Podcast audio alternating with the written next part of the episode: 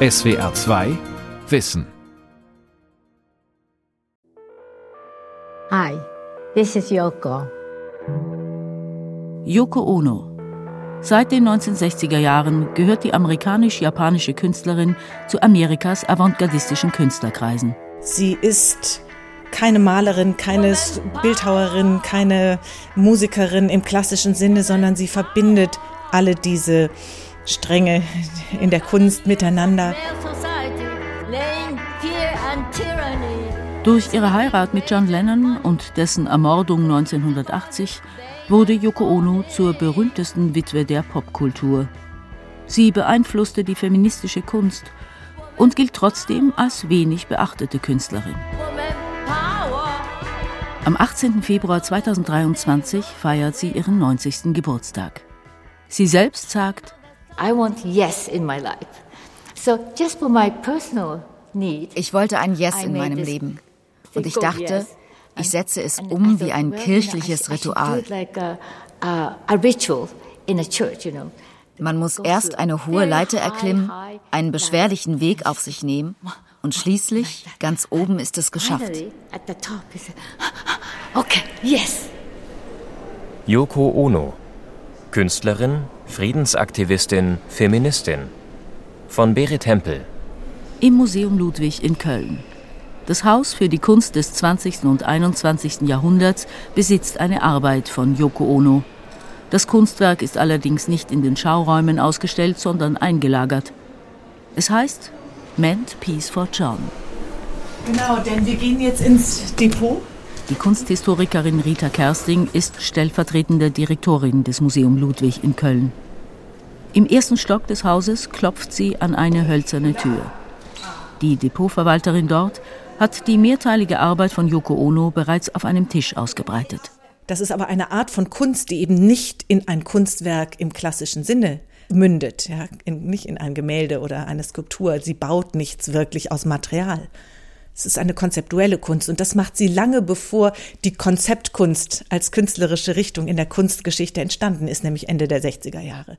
Rita Kersting zeigt auf eine Tasse mit dem braunen Motiv einer Wassermühle. Ach, guck mal, eine Tasse. Ja, genau, so eine hässliche. Die können wir zerschlagen, wenn wir wollen. Okay. Die alte weiße Tasse stammt aus der Büroküche und ist Teil des Kunstwerkes geworden, das in Teilen noch verpackt auf dem Tisch liegt ein grauer Karton, daneben eine Art CD-Hülle, von der Größe her ähnlich, nur etwas breiter.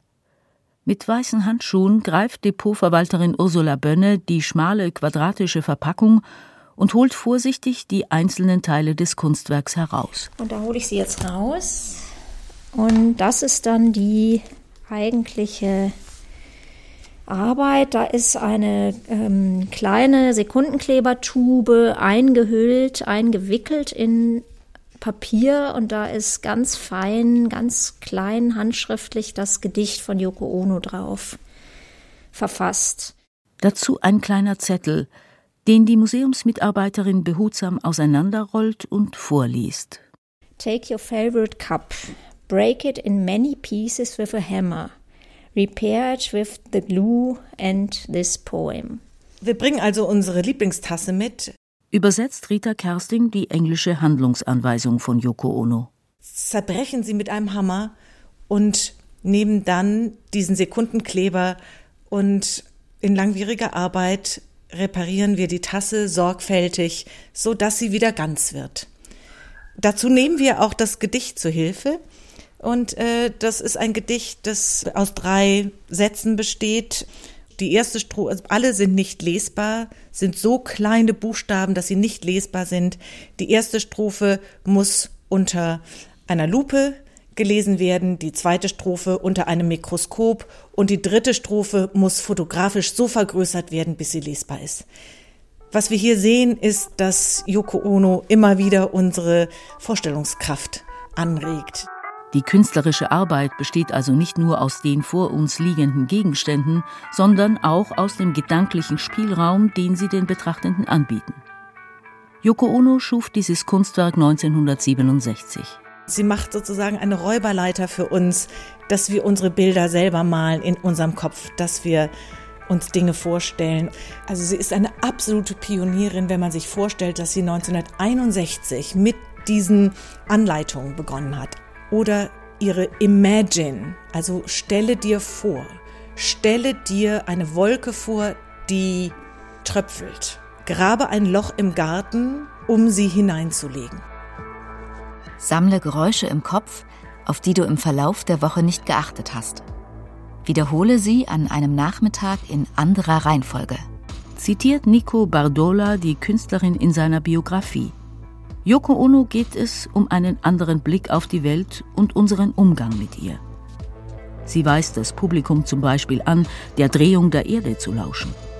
Kunsthistorikerin Miriam Baradinis hat 2022 in Zürich eine große Ausstellung zu Yoko Ono kuratiert und sich intensiv mit der Künstlerin beschäftigt.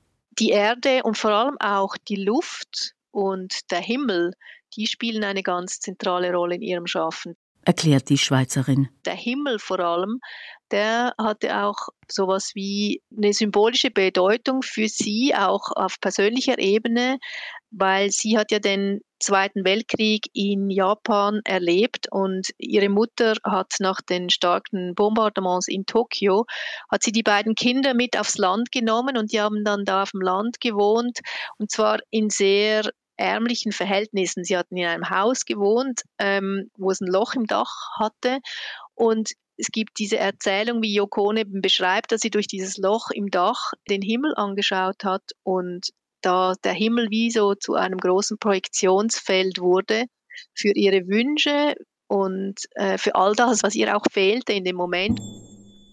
Yoko Ono wird 1933 in Japan geboren und wächst dort in einem palastähnlichen Haus auf. Ich hatte Angst davor, einfach wegzufliegen, zu verschwinden. Als Kind lebt sie bereits zeitweise in den USA. 1953 geht sie nach New York, heiratet drei Jahre später einen japanischen Komponisten, schreibt Texte und tritt damit auf. Sie besucht Konzerte von Karl-Heinz Stockhausen und lernt den Komponisten John Cage kennen. Was Cage mir gab, war die Zuversicht, dass es nicht verrückt war, die Richtung zu gehen, die ich eingeschlagen hatte. Es war ein großartiges Gefühl zu wissen, dass es eine ganze Künstler- und Musikszene gab, die sich zu dieser Zeit in New York versammelt hatte und von denen jeder auf seine eigene Weise revolutionär war. Anfang der 1960er Jahre heiratet Yoko Ono den amerikanischen Filmproduzenten Tony Cox. In all der Zeit ist sie künstlerisch produktiv. Sie bringt ihr Buch Grapefruit heraus, eine Sammlung erster Handlungsanweisungen, und sie tritt auf und arbeitet an verschiedenen Performances. In ihrer Kunst geht es Yoko Ono um Macht, um zwischenmenschliche Beziehungen, um die Beziehungen zwischen Mann und Frau. Eine ihrer bedeutendsten Performances ist Cut Piece, die sie Mitte 1964 aufführt. Dazu gibt sie die Handlungsanweisung Nimm die Schere. Schneide ein kleines Stück meiner Kleidung ab. Eins nach dem anderen. Nimm es mit. Es ist ein Geschenk. Mein Körper strahlt mein Innerstes nach außen. Da brach sie dann eigentlich mehrere Tabus gleich auf einmal. Sie lud nämlich das Publikum ein, auf die Bühne zu treten, etwas, was in diesem Zeitpunkt noch wirklich total ungewöhnlich war und neuartig und revolutionär. Film- und Fotoaufnahmen verschiedener Aufführungen zeigen eine 31-jährige Frau, die wesentlich jünger aussieht, auf dem Boden sitzt und der sich Männer und Frauen mit einer Schere in der Hand nähern. Ja, es war interessant zu sehen, wie eben das Publikum reagierte auf diese Aufforderung, mit einer Schere ihr Stückchen aus den Kleidern auszuschneiden. Und dabei konnte man dann sehen, wie gerade auch einige junge Männer diesen Akt mit eigentlich einer ziemlich großen Aggressivität und auch einem Gewaltpotenzial ausgeführt haben. Sie haben dann nicht nur kleine Stückchen aus dem Kleid ausgeschnitten, sondern sie haben dann den Büstenhalter regelrecht rundherum aufgeschnitten, so, so wie wenn sie sie jetzt wirklich nackig auf der Bühne haben wollten. Schon fast brutal sieht der Eingriff in die Privat- und Intimsphäre der Künstlerin aus. Fast regungslos sitzt sie auf dem Boden, die langen schwarzen Haare zum Zopf zusammengebunden, blickt gen Himmel als ein Mann ihr den Träger ihres BHs durchschneidet. Yoko Ono legt schützend ihre Hände vor ihre Brüste. Diese Gewalt gegen den weiblichen Körper und auch eben gegen diese Frau, die da alleine auf der Bühne saß. Das ist schon sehr beeindruckend, das auch aus heutiger Sicht zu sehen und spricht natürlich auch heute noch die ganze Geschichte um die Gewalt eben gegen die Frauen an. Miriam Varadinis hat diese Performance für ihre Züricher Ausstellung reinszeniert, mit einer anderen Frau auf dem Boden, der die Besucher und Besucherinnen Stücke aus ihrer Kleidung schneiden.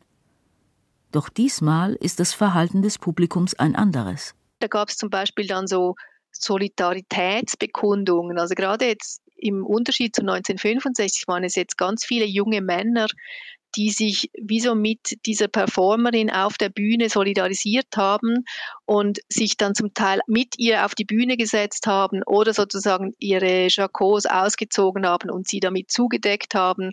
Also es war eine ganz andere Dynamik, eine ganz andere ähm, Choreografie dahinter, obwohl eigentlich sozusagen die Anleitung dazu dieselbe war. Aber die Zeiten haben sich halt geändert aber es spricht dafür, wie aktuell die Performance und die Künstlerin noch heute ist. Nico Weidemann blickt als Musiker auf Yoko Ono. Er ist Gründungsmitglied des Mocha FD Orchestra, das den Sound zur ARD-Serie Babylon Berlin liefert und wartet in einem Kölner Café auf seinen abendlichen Auftritt. Weidemann hat bereits Musik mit Rio Reiser gemacht, mit Nick Cave und Sean Lennon, dem Sohn von Yoko Ono und John Lennon. Durch ihn hat er auch Yoko Ono kennengelernt. Eine Begegnung mit ihr bleibt ihm besonders in Erinnerung im New Yorker Club CBGBs. Ich glaube, sie, sie trank Tee, was ungewöhnlich war in diesem CBGBs. Und ich merkte schon, um sie herum ist eine Aura, man spricht sie nicht einfach so an, sondern sie ist wirklich so, dass sie eben, sie kommt eigentlich aus einer wirklich nach wie vor aus einer ganz anderen Kultur. Aus einer nicht unbedingt spontan verbalen wie unserer, sondern die ist ganz tief drin, eben doch sehr stark und sehr traditionell japanisch. Mehr als man denkt. Sie hat auf jeden Fall Vertraute um sich herum immer. Also sie ist nicht alleine. Nico Weidemann ist schon lange von einem frühen Musikauftritt von Yoko Ono fasziniert. 1971 da war er gerade zehn Jahre alt, Yoko Ono, die kleine zierliche Frau mit dem langen schwarzen Haar, steht auf der Bühne neben Frank Zappa und John Lennon. Und John fängt an zu singen und erzählt dem Publikum, dass er das Lied zum letzten Mal vor 20 Jahren im Cavern in Liverpool gesungen hat. Und sie fangen an und, die Band lockt perfekt ein. Und John singt I really love you, baby, please don't go. Und dann kommt Yoko. Ah! Ah! und, kommt mit ihrem japanischen Buto-Gesang. Also wie ich jetzt wie laienhaft kolportiere, aber es gibt sozusagen scheinbar so einen Klagegesang in der asiatischen Kultur, auf den sie sich da bezieht. Jedenfalls gnadenlos. Sie klagt das Leid der Menschheit, der trauernden Frauen in Hanoi. Ja? Wir waren zwei Rebellen und ziemlich stolz darauf. Bei diesem Album stellten wir uns vor, Bertolt Brecht und Kurt Weil der 1970er Jahre zu sein. Fluxus ist der Begriff, unter dem Yoko Ono ihre Kunst zusammenbringt. Mit ihren Texten, ihren Happenings, mit ihrem Gesang, mit ihrer Haltung. Jene grenzüberschreitende Kunstrichtung, die sie prägt, von der sie aber auch geprägt wird.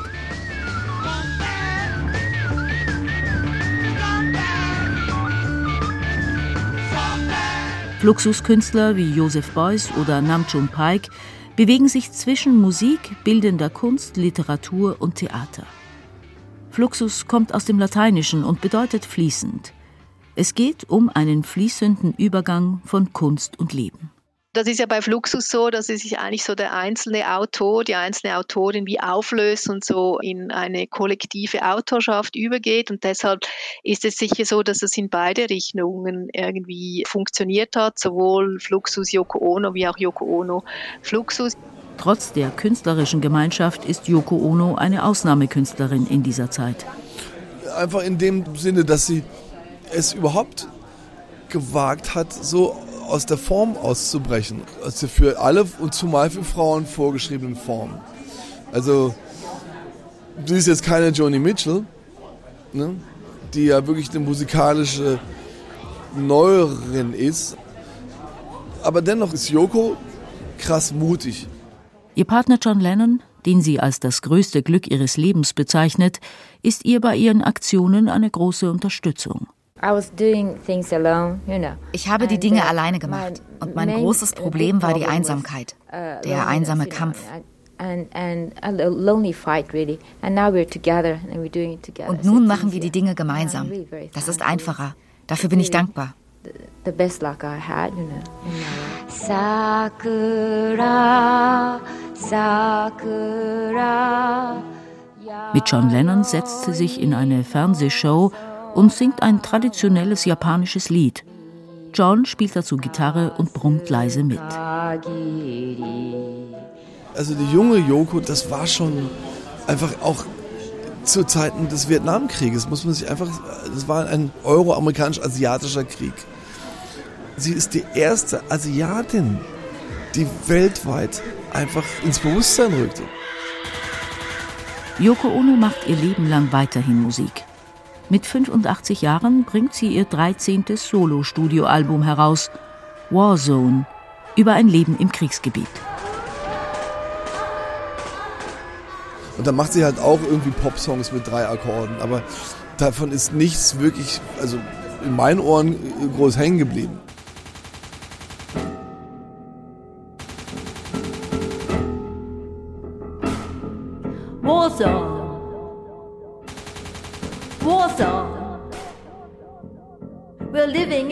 Aber das ist nicht der Punkt. Der Punkt ist, dass sie es überhaupt tut, dass sie sich hinstellt und den Mut hat zu sagen, nee, ich bin's.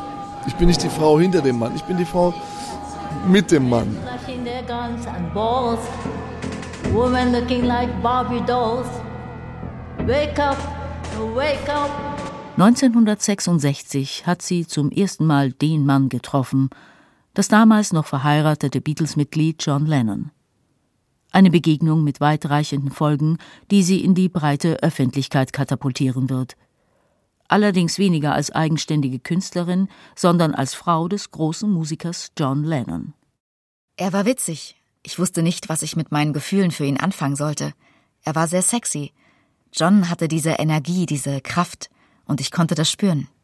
Zwei Jahre nach dieser ersten Begegnung verlässt John Lennon seine erste Frau und den gemeinsamen Sohn.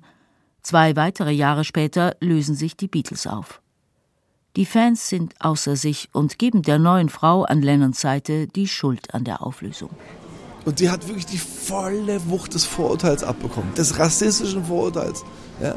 Und ich glaube, dass es immer noch so ist und dass es immer noch nicht genug auch durchdacht ist. Sie ist eine Frau, sie ist asiatisch, sie redet nicht viel. Nicola Bardola beschreibt die angespannte Stimmung um die Beatles und Yoko Ono in seiner Biografie so. Dabei wiederholen sich die diskriminierenden Motive. Die angeblich hässliche, nie lächelnde Yoko nimmt den Briten ihren sensiblen Beatle weg. Der Zweite Weltkrieg liegt erst 25 Jahre zurück. Ausgerechnet eine Japanerin, Vertreterin der alten Feinde, dringt in die Beatlemania ein, holt John heraus und verwandelt ihn in einen Performance-Künstler, in einen Friedensaktivisten und dann in einen Hausmann. Das war ganz interessant zu sehen, weil dieser Vorwurf oder diese Geschichte, die kenne ich natürlich auch. Und es ist auch eine Geschichte, die mich eigentlich dann mit der Zeit immer mehr genervt hat und wo ich auch fand, es ist mal an der Zeit, sie aus diesem Schatten von John Lennon rauszuholen und sie eben als Künstlerin, als Frau losgelöst auch von dieser Geschichte zu zeigen.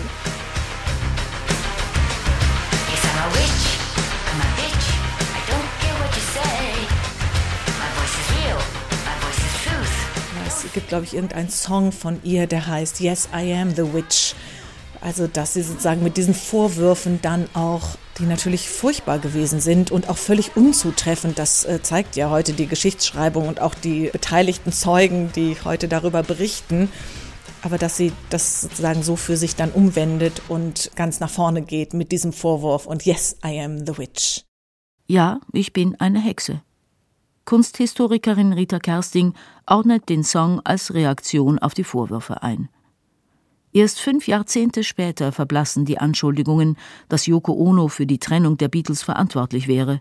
Eine neue Generation blickt anders auf die Künstlerin, wie Miriam Baradinis bei ihrer Soloausstellung zu Yoko Ono im Frühjahr 2022 festgestellt hat ich habe dann auch gemerkt, dass eben gerade so diese jüngere Generation, für die sind ja die Beatles dann wirklich auch schon ganz weit weg, dass die Geschichte eigentlich gar nicht mehr so interessiert, dass die einen ganz anderen, frischen Blick auf Yoko Ono, auf ihr Werk und auch auf sie als Frau haben und dass das für viele von ihnen ja eine ganz wichtige Figur ist, aber losgelöst von John Lennon.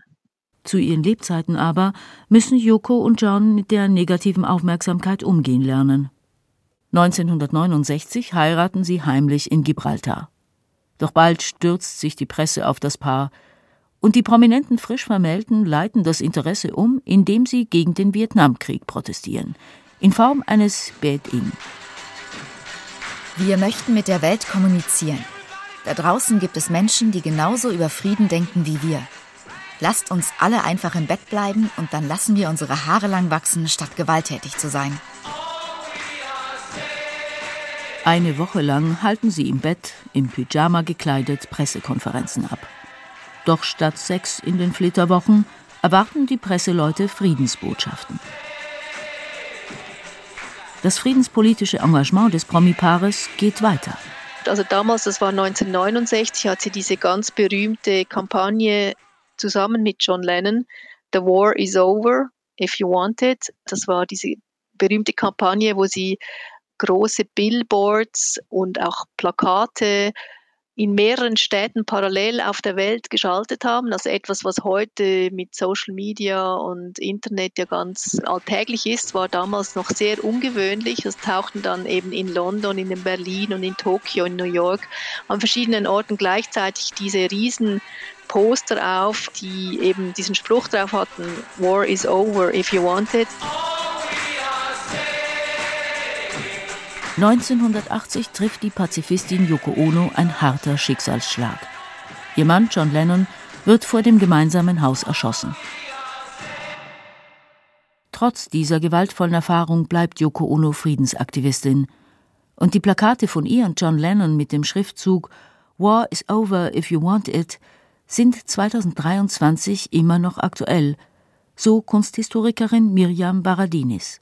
Und das Verrückte war eigentlich, als ich dann dieses Originalposter von damals 1969 in der Ausstellung an die Wand hing, hier im Kunsthaus, dann war das genau der Tag, als eben Russland in die Ukraine einmarschierte. Und wir hatten irgendwie Gänsehaut, weil es zeigt dann auch eben, wie aktuell dieser Aufruf gegen den Krieg dann auch plötzlich wieder war.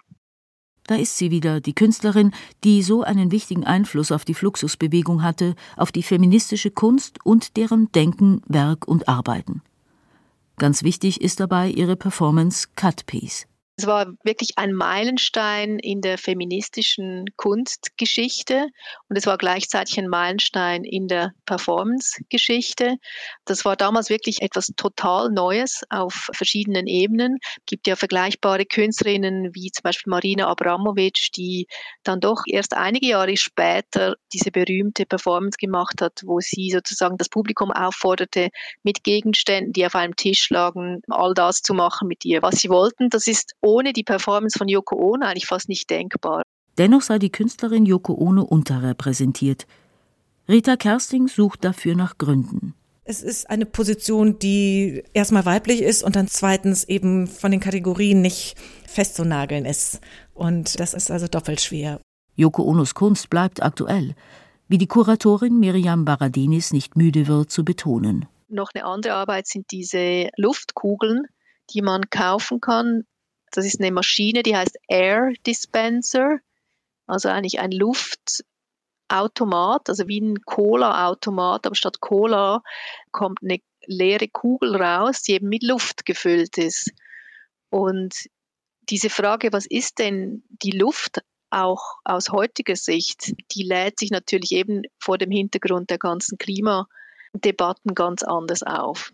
Yoko Ono ist Performerin, Musikerin, Friedensaktivistin, Feministin und die Frau mit Sonnenbrille und Hut. Ich trage so oft Sonnenbrillen, weil ich mich damit wohler fühle, weil ich mich damit besser von der Umwelt abschirmen kann. Ich schütze damit meine Gefühle. Auf die Vorreiterin feministischer Kunst folgen weitere Frauen aus der Kunst, aus der Musik. Die Gruppe Guerilla Girls mit ihren Protesten gegen sexistische Kunst, die Musikerin Lady Gaga, mit der Yoko Ono gemeinsam aufgetreten ist. Das müsste eigentlich auch zu einer Neubewertung jetzt im MeToo-Zeitalter längst geführt haben. Ja, dass jemand wie Sie das, was jetzt in aller Munde ist, schon seit Generationen macht. Sie macht es einfach seit 60 Jahren. Bilanziert Nico Weidemann mit Blick auf die wegweisende Arbeit Cutpiece, jene Auseinandersetzung mit dem weiblichen Körper und der Beschäftigung mit dem Patriarchat, das Yoko Ono aus eigener Erfahrung kennt und immer wieder anprangert. Ja, sie ist 1933 geboren und Frauen hatten es natürlich in den letzten 90 Jahren nicht besonders leicht in der Kunst. Und da spielen viele Faktoren eine Rolle, die Institutionen, die auch Privatsammlungen, natürlich der Markt. Aber das ändert sich ja im Moment alles. Sie hat in letzter Zeit Ausstellungen gehabt. Sie ist, glaube ich, in vielerlei Hinsicht immer auch wieder durchs Raster gefallen. Ich glaube, sie ist im Kommen.